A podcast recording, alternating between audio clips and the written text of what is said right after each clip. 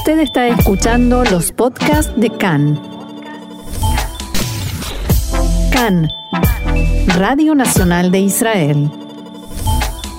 Bien, con Alberto ustedes recordarán, nuestros oyentes tuvimos, eh, tuvimos eh, una charla bastante interesante respecto de eh, la, situación en Israel y en el mundo, a la cual quería profundizar y para eso lo, llamábamos, producto de diferentes cuestiones, elecciones que vamos viendo y también candidatos que se van perfilando en, diferentes lugares del mundo para diferentes elecciones, donde pareciera ser que, que estamos en una realidad y ahora lo quiero hablar esto con Alberto, pareciera ser que estamos en una realidad en la cual nos vamos hacia los extremos. La, democracia fue como tomada, si quieren, por los extremos y nos encontramos en, de repente, extremos de izquierda, extremos de derecha que llegan al poder y solamente se intercambian por el extremo del, del, eh, del signo opuesto. Y para esto queríamos hablar con Alberto, para ver no solamente en Israel, sino en el mundo, si esto es una tendencia y si es algo a lo que nos tenemos que, que acostumbrar. ¿Cómo estás, Alberto? Hola, ¿qué tal? ¿Cómo están ustedes por allá por Israel? Muy bien, muy bien, por suerte. Eh, bueno, para comenzar con, nuestro tema, eh, eh, digamos, yo hacía recién una introducción, ¿a vos te parece que, que tenemos que acostumbrarnos a que la democracia ahora está más manejada por extremos que por, que por los partidos, digamos, que, que, sabían diferenciar, si querés, entre lo que era política de Estado y política de gobierno? Bueno, si le llamamos extremos a eso, eh, eh, sí, no es un.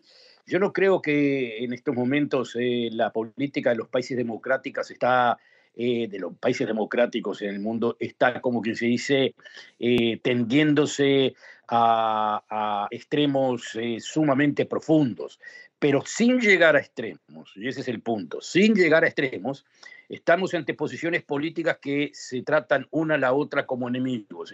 Podemos decir, mira, este, yo no soy tan extremista, ni el otro quizás tampoco, pero no tenemos ningún punto de, no tenemos ningún punto de, encuentro y aparentemente lo que se buscaba o lo que había en otras épocas que era digamos, una cierta coordinación o un cierto consenso sobre valores, este, sobre valores, lo que pueden decir, valores comunes, en estos momentos casi no. Si a eso le llamamos eh, política de encuentro, de política de extremos, Sí, es cierto. Estamos ante eh, situaciones en las cuales partidos políticos, eh, gobernantes y oposiciones eh, se encuentran en una situación, digamos, de no, de, no, de, no quererse ni siquiera hablar. Es el caso de los Estados Unidos, por ejemplo, ¿no? el ejemplo de la democracia occidental. Bueno, ahí tenemos, eh, obviamente, durante muchísima, muchísimo tiempo, un partido republicano y un partido demócrata que eh, podían llegar a, ciertas políticas consensuales. Hoy en día eh, es casi prácticamente imposible. Llegaron ahora a un consenso mínimo, si lo queremos llamar así, sobre el límite o digamos el techo de la deuda. Eh, que bueno, que obviamente que si no llegaban a una especie de arreglo ahí, este, caía todo, o sea, todo, toda la construcción económica del mundo occidental. Este, bueno, llegaron a eso, está bien, pero básicamente vemos que eh, en cuestiones de valores, y en cuestiones de entender la política cada vez son, eh, estamos, como podríamos llamarlo, en, eh, en, una, guerra, en una guerra civil, eh, bueno, sin violencia inusitada, no es la guerra civil que tuvo Estados Unidos en el pasado, pero del punto de vista conceptual prácticamente en guerra civil. Mencionaste en el caso de Israel entre oposición y gobierno hoy en día. Y, y también, obviamente, si, si uno dice, a ver, acá es sumamente extremista, lo que, sumamente extremista lo que está pasando. Bueno, no es tan extremista lo que pretende la oposición en Israel, digamos, de mantener eh, una, una, Corte de Justicia independiente, mantener lo que se podría llamar los parámetros de la democracia liberal, no es algo extremista de izquierda, eso es eh, eh, súper liberal. Y del lado contrario, este, sí, las reformas que se pretendían eran reformas que tenían una, un, carácter bastante este, extremo en el sentido de que uno podía decir, eh, a ver, hay muchos, muchos inclusive profesores de, digamos, de, de, de, de abogacía, expertos en, en, temas de, digamos, de temas de derecho constitucional, eh, no, no, no la mayoría, pero muchos que decían, sí, había que hacerle reformas a la, a la, Corte de Justicia. Va bien, había que hacerle reformas a, la, a, la, a lo que se podía llamar el, el, diálogo o la interacción entre el Poder Ejecutivo, el Poder Legislativo y, y el Poder Judicial. Muchos decían eso pero lo que propuso el gobierno fue eso en extremo. Está bien, muy bien, hasta ahí va bien. Eh, se podía decir, esto es sumamente e, extremo, pero como todos podemos ver, eh, han bajado de esas proposiciones en forma este, dramática. O sea, hoy en día lo que está proponiendo el gobierno es casi eh, mínimo en relación a lo, que eh, a lo que presentaban anteriormente. Y sin embargo, y a pesar de eso, ¿eh? las políticas es como quien se dice, sí, están dialogando a fin de llegar a una, a, una conclusión, pero básicamente lo que vemos es que son 12, 12 movimientos, ya no lo llamaría partidos políticos, porque esto ya supera el asunto de partidos políticos, pero son dos conceptos de democracia que están este, chocando uno con el otro. Por eso te digo, no, no sé si llamarlo extremos, porque está también dentro del campo de la democracia, pero son dos conceptos de democracia que este, están chocando uno con el otro y, este, y de la misma forma podemos verlo en otros países. Eh, o sea, eh, si, si, si, tocamos también, yo qué sé, en medio de, de, Europa Occidental, digamos, tomamos a Francia. Bueno, e, en Francia también, bueno, hay, hay, un, hay un gobierno, hay un gobierno que defiende una teoría democrática liberal clara, y hay una oposición, o dos oposiciones, si se quiere llamar así, una posición populista de derecha y una posición, una posición populista de izquierda, que si las juntas y la verdad que no tienen demasiadas diferencias una de la otra, ¿eh? pero si las juntás, tenés eh, obviamente una, una, digamos, una mayoría, prácticamente se puede decir, sí, casi una mayoría populista en, en, en Francia, también el otro país que se podría decir cuna de la democracia, que, eh, que define, o por lo menos la mitad de la población define la democracia bastante diferente a lo que la define el partido gobernante, de que es un partido que defiende, digamos, no importa que es populista también, pero que defiende principios de, de democracia liberal, ¿no? Y así nosotros vemos esa clase de corte eh, prácticamente en, muchísimos otros países de Europa. Es como, yo me acuerdo que decíamos eso, como que se está, un poco la política occidental se está argentinizando. A, eso podemos decir, a, eso podemos llegar un poco jocosamente. Claro, y porque la pregunta va por el lado de que nosotros veíamos eh, las elecciones que hubo en España. Hace poco comentábamos eh, aquí en, el programa que había una nueva encuesta que mostraba que en Alemania los partidos también de la extrema derecha estaban en las encuestas eh, subiendo bastante. Y particularmente aquí en Israel, ¿no? Lo que nosotros vemos es que existe, como vos comentabas, existe un consenso de que había que hacer una reforma, por ejemplo, pero sin embargo, eh, si bien Netanyahu fue quien lideró el gobierno, los gobiernos de Israel por los últimos 20 eh, años, me animo a decir, eh, sin embargo, esto sucede recién ahora. Entonces, la pregunta es, ¿hay algo que haya cambiado en la política como nosotros la entendemos? ¿Hay algo que haya cambiado en el sistema democrático? ¿El cambio está en la sociedad? ¿Dónde es que está este cambio que vemos que ahora es cuando salen todas estas, estas expresiones en todo el mundo? Bueno, eh, mira, el caso particular de Israel es, este, hasta diría menos problemático de entender. Es decir, el caso problemático de Israel es, este, hasta lo diría, eh, el, estallido es producto de, política banal pura.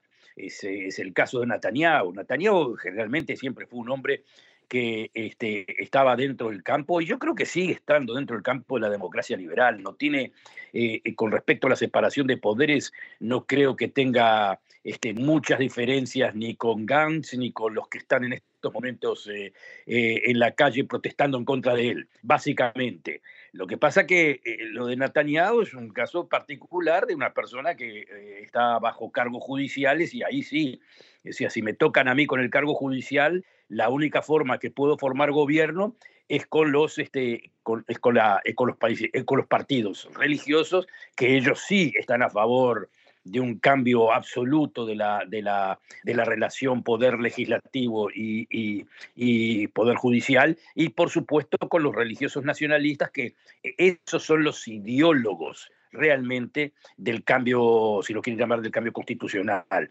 Dentro del partido de Netanyahu es muy claro también quién. ¿eh? No, son muchos, ¿eh? Son dos o tres personas. Es el, ministro de Justicia, Levin, que paradójicamente siempre, eh, siempre estuvo y es, este, ha, llegado a Netanyahu, siempre estuvo cerca de Netanyahu, y paradójicamente también nunca quiso ser ministro de Justicia por lo que él decía muy claramente, porque eh, él sabía de que si él era ministro de Justicia y llevaba a cabo lo que él seriamente quería, que es una reforma judicial, porque él es ideólogo e incorruptible. Y es la verdad, Levin es eso. Y, él entendía también que con Netanyahu eso no iba a ser posible porque Netanyahu es político. Y como político iba a tener que hacer concesiones, no iba a poder ir hasta el final, en fin, etcétera, etcétera. Y lo que está pasando en estos momentos. Netanyahu eh, de la reforma esa quiere eh, la mitad o menos. Es decir, que lo único que está haciendo Netanyahu es tratar de ganar tiempo a fin de que esto eh, se llegue a una forma de consenso o, algo o, si no hay consenso, por lo menos que la reforma sea lo mínimo, lo, mínimo posible, porque obviamente no es de eso, no es de la, digamos, no, no defiende esa reforma judicial, no la siente, si lo queremos llamar, ¿sí? fuera del asunto político y de este, sus deseos o razones de coalición. En eso sí, en eso es, eh, intocable para, para Netanyahu, de primero yo, como diciendo, ¿no? Así eh, que eh, ese, ese, es el, ese es el asunto de Israel. Lo que pasa que, claro, el, eh, la personalidad de Netanyahu es muy divisiva y, yo creo que básicamente todo el debate eh, se reduce a eso. Claro que eh, el debate que es sobre Netanyahu explotó por, digamos, explotó a lugares en donde antes no se consideraba, o sea, llegó a puntos en los cuales, bueno, se está discutiendo cuál es este, la versión de democracia verdadera, en fin, etcétera, etcétera, este, que eh, eh, obviamente yo creo que la gran mayoría de la gente todavía, todavía, y cuando digo todavía lo, pongo muy claro, eso todavía sigue defendiendo este, una posición democrática liberal, o sea, la división de poderes que, que, que, veníamos este, viviendo con ella este, desde hace años, ¿no? O sea, conservar lo que había. Este, y, pero obviamente hay élites alternativas que no son justamente Netanyahu, sino que son Rothman y, y, este, y Levin y otra cantidad de gente más muy seria que, que desafía esa posición de democracia. Eso sí, esos son, yo hasta los llamaría con el término de los anti-wok, que es este, eh, estarían, yo lo pondría ideológicamente cerca de la personalidad de DeSantis en los Estados Unidos, el, digamos, eh, el, el, gobernador de Florida, ¿no? En los Estados Unidos. ¿Qué quiere decir anti Es en el sentido de que eh, para la reforma que quiero hacer estoy dispuesto inclusive a pagar eh, económicamente. Nosotros vemos, por ejemplo, en, la Florida que no tuvo ningún problema en enfrentarse con intereses económicos a fin de promover una agenda que se podía llamar una agenda reaccionaria con respecto a cómo entender la historia de los Estados Unidos, con respecto a cómo entender este, la posición de, de, la agenda este, de género, en fin, todas esas cosas que eh, era como un ideólogo de la vuelta atrás, un ideólogo reaccionario, y estaba dispuesto a pagar el precio. Así hay otros, y yo creo que Rothman y, y, Levin son exactamente de ese carácter, están dispuestos a pagar el precio. Netanyahu no está dispuesto a pagar el precio. Entonces, eh, la lucha dentro del gobierno es esa, es, digamos, este, entre lo pragmático y lo ideológico. Y yo realmente no creo que Netanyahu esté en la parte ideológica. Los ideólogos son los otros. Este, así que esa es la Y yo creo que en el mundo más o menos pasa, eh, pasa lo mismo también. Están, hay, hay un sector, hay como una especie de revolución conservadora, que son conservadores plus que están dispuestos a pagar el, el, precio de lo que se llama en los Estados Unidos anti-wok. A lo que me refiero con wok es el, el, nuevo capitalismo, y si lo quiero llamar así, la nueva cultura de, este, de entender eh, que hay eh, racismo incrustado, estructural, y que esa gente no necesariamente es como de la izquierda económica, es justamente este, de la derecha económica, o sea, quieren libertad económica, en fin, etcétera, etcétera, pero que apoyan causas progresivas, ¿eh? están a favor de las causas progresivas, están a favor de, inmigración, por ejemplo, en el mundo, están a favor de, de, la agenda de género, están a favor de muchísimas cosas que cada uno puede decirlo, bueno, eh, eh, es, la lógica, a eso tenemos que ir, ese es el mundo, ese es el, ese es el, mundo al que vamos, ¿no? Sí, pero eh, nos olvidamos que hay muchísima gente que está en contra de todo eso. Muchísima gente, que no necesariamente son, como, no es como solamente la derecha reaccionaria multimillonaria la que está en contra, ¿no? No, no, son gente que están dispuestos a pagar inclusive con, la economía a fin de evitar ese progresismo. Bueno, yo creo que Rodman y, Levin, y yo creo que también este, Smotrich, que, creo que de economía entiende muy poco, pero, pero que están dispuestos a pagar, ¿no? acá no tiene ningún problema, pero no es el caso de Netanyahu. Eso es lo que estamos viendo, eh, eso es lo que estamos viendo en el mundo en estos momentos. No todos, o sea, no todos los partidos que en estos momentos se definen como populistas en el mundo están dispuestos a pagar ese precio. ¿eh? Miren, nosotros tenemos hoy en día en Italia, por ejemplo, un gobierno que se podría llamar eh, Meloni viene del fascismo, decir, obviamente no era de la época fascista, pero es una, digamos, una heredera del partido del movimiento social italiano, que fue heredero del fascismo, este, y sin embargo se comporta hoy en día frente a Europa de una forma este, casi impecable. ¿Por qué? No, no porque ideológicamente haya perdido sus, eh, eh, digamos, sus ínfulas semifascistas, sino que simplemente entiende las reglas de juego, ¿eh? Entiende las reglas de juego, entonces se comporta bastante correcto, ¿no? Veremos qué es lo que pasa en el futuro.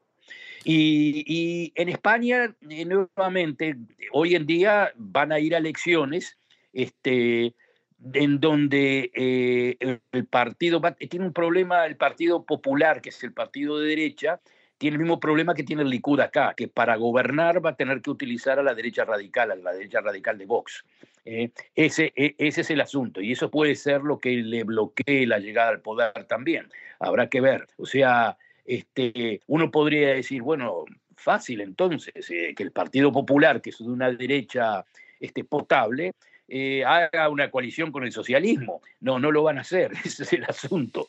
No lo van a hacer. En ese, en ese, eh, en ese, en esa, ese, digamos, en esa fórmula de, que digamos, digamos, de que de ninguna forma voy a hacer coalición contigo, está un poco escondida la radicalización. Está de que nos estamos tratando actualmente como enemigos. Ese es el asunto. Y ahí es donde, porque la pregunta que yo te iba a hacer ahora era, bueno, ¿por qué ahora, si los Duda, los Trump, los DeSantis existieron siempre, los Rothman y los Levin, ¿por qué ahora se está dando que en todo el mundo está pasando esto? ¿Por qué ahora es ah, justamente? bueno, yo diría que hay muchas razones este, sociológicas, muchos dicen económicas eh, también, pero eh, la economía, no, no estamos, uno podría decir que fue la pregunta que se hicieron siempre, dice, pero si hay, hay tanta desigualdad, los que tendrían que estar ganando con esa desigualdad son los partidos de izquierda. Tendría que haber un, nuevo movimiento comunista, yo qué sé, tendría que haber un partido socialista radical, este, canalizando lo que nosotros estamos viendo, que es la gran brecha, la gran brecha social, ¿no? la gran brecha socioeconómica. Eh, eh, brecha socioeconómica dentro del mundo occidental también, dentro de Israel también. Sin embargo, los que este, esa brecha, eh, los que la aprovechan son justamente partidos populistas y partidos populistas de derecha. E, esa es la situación. ¿Por qué no la izquierda? Porque, porque la verdad que ha habido una evolución en la izquierda. Obviamente que no tenés que ser demasiado este, perspicaz para saber que después de la caída del comunismo, el, digamos, la izquierda revolucionaria prácticamente murió. ¿Eh? Los partidos socialistas en Europa también se modernizaron. Los nueva, la nueva clientura de los partidos perdón, de los partidos socialistas pasaron a ser este, la clase media tecnocrática. Es decir, si uno era o si uno es, digamos, vamos a ponerlo así, una, una persona que trabaja en high-tech, que, que tiene muy buen sueldo, que le va muy bien, que puede comprarse propiedad, que está, que está en el mundo global, vota el socialismo. ¿Por qué no va a votar al socialismo? El socialismo lo representa. Pero en todas estas sociedades quedaron no los que podríamos llamarlos como clase proletaria al viejo estilo marxista. No tenemos esa clase pauperizante. No, no, no es pauperizante, no es esa clase que está pauperizada. Pero son gente que, este, que, que, que fue, como se diría, left behind. No están demasiado eh, no están demasiado metidos en la, en, política global o en la economía global, son eh, gente que está más o menos estacionado en, en, regiones periféricas. ¿eh? Nosotros lo vemos eso en Europa, justamente así se le llama, los periféricos, ¿no? Este, entonces, bueno, esa gente está más cercana a un mensaje populista al estilo Trump o al estilo Marine Le Pen, ¿eh? que a un mensaje de un partido socialista. Así de sencillo. Esa gente es eh, parte de los movimientos populistas. Acá en Israel podemos decir, a ver, ¿quién vota al Likud? ¿En dónde está la, votación del Likud? Bueno, está obviamente no, no, no, no en Tel Aviv y en alrededores, está la, lo que se podría llamar la periferia, quizás periferia de Tel Aviv, quizás, este, digamos, podemos decir Bastián Julón, podemos decir también quizás un gran voto en región de Zion, eh, pero básicamente en la periferia. Es esa periferia que se separa culturalmente, básicamente culturalmente del centro. Nuevamente, no es que en Netivote en estos momentos tengan, digamos, una, una pauperización económica, que, se tienen que, bueno, un levantamiento social. No, pero tienen unas diferencias culturales que muchos le dicen acá en Israel, por ejemplo, Mizrahim y, eh, o sea, Sefaradim y Ashkenazim. Yo no lo veo tan así, aunque es cierto que, que del, del, lado de la periferia hay más sefaradim que, que, que, ashkenazim, pero yo digo, yo lo llamaría la clase eh, eh, eh educada, este, preparada, eh, que pueden ser mizrahim también, y los hay, este, y, la clase que, aunque puede ser preparada también, pero que está más conectada, digamos, con la, con la región, más conectada, no a la tierra, pero digamos que no está tan preparada este, o no está tan directamente conectada con la economía global, con el mundo global. Bueno, esos, este, eh, esos en el mundo, generalmente en el mundo occidental, ¿eh? el mundo democrático occidental, esos se vuelcan este, directamente a los partidos populistas, generalmente a partidos populistas de derecha. Está muy claro eso. ¿Son la mayoría? No necesariamente, ¿eh? no necesariamente no son la mayoría, pero es una minoría sumamente fuerte, una minoría que este, de a poco eh, con sus apoya partidos que se hacen lugar en los gobiernos, eh, fíjate también, caso súpermente interesante, el caso de Suecia, ¿no? El caso de Suecia también, en este momento, Suecia es, a ver, es como quien se dice, el sueño dorado del cualquier socialdemócrata en el mundo, ¿no? Hoy en día gobierna la derecha y la derecha para gobernar tiene que tener el apoyo de, la, de, los que se llaman los, los, los, demócratas suecos, el Partido Demócrata Sueco, que es un partido de derecha radical, inclusive racista. Este, bueno, tienen que tener el apoyo de ellos también. O sea que son este, movimientos y partidos que de a poco van introduciéndose dentro de la política democrática y que puede haber situaciones en las cuales gobiernos no puedan gobernar sin tener el apoyo de ellos. Y se da también otro fenómeno que eh, va directamente conectado con eso, que se da, por ejemplo, en Dinamarca. Ahí ganó la socialdemocracia. Pero ¿qué es lo que pasa con esa socialdemocracia? Que para ganar votos tuvo que adoptar un programa y un discurso que es muy parecido a la derecha radical, es decir, antimigración. Eh, a ver qué era lo que pasaba, por qué antimigración. Y bueno, porque el asunto de que no queremos inmigrantes ¿eh? es un, eh, póngale mito, póngale lo que quiera, el nombre que quiera, pero es un código de, decir, señores, este, yo prefiero a mi nación a inmigrantes.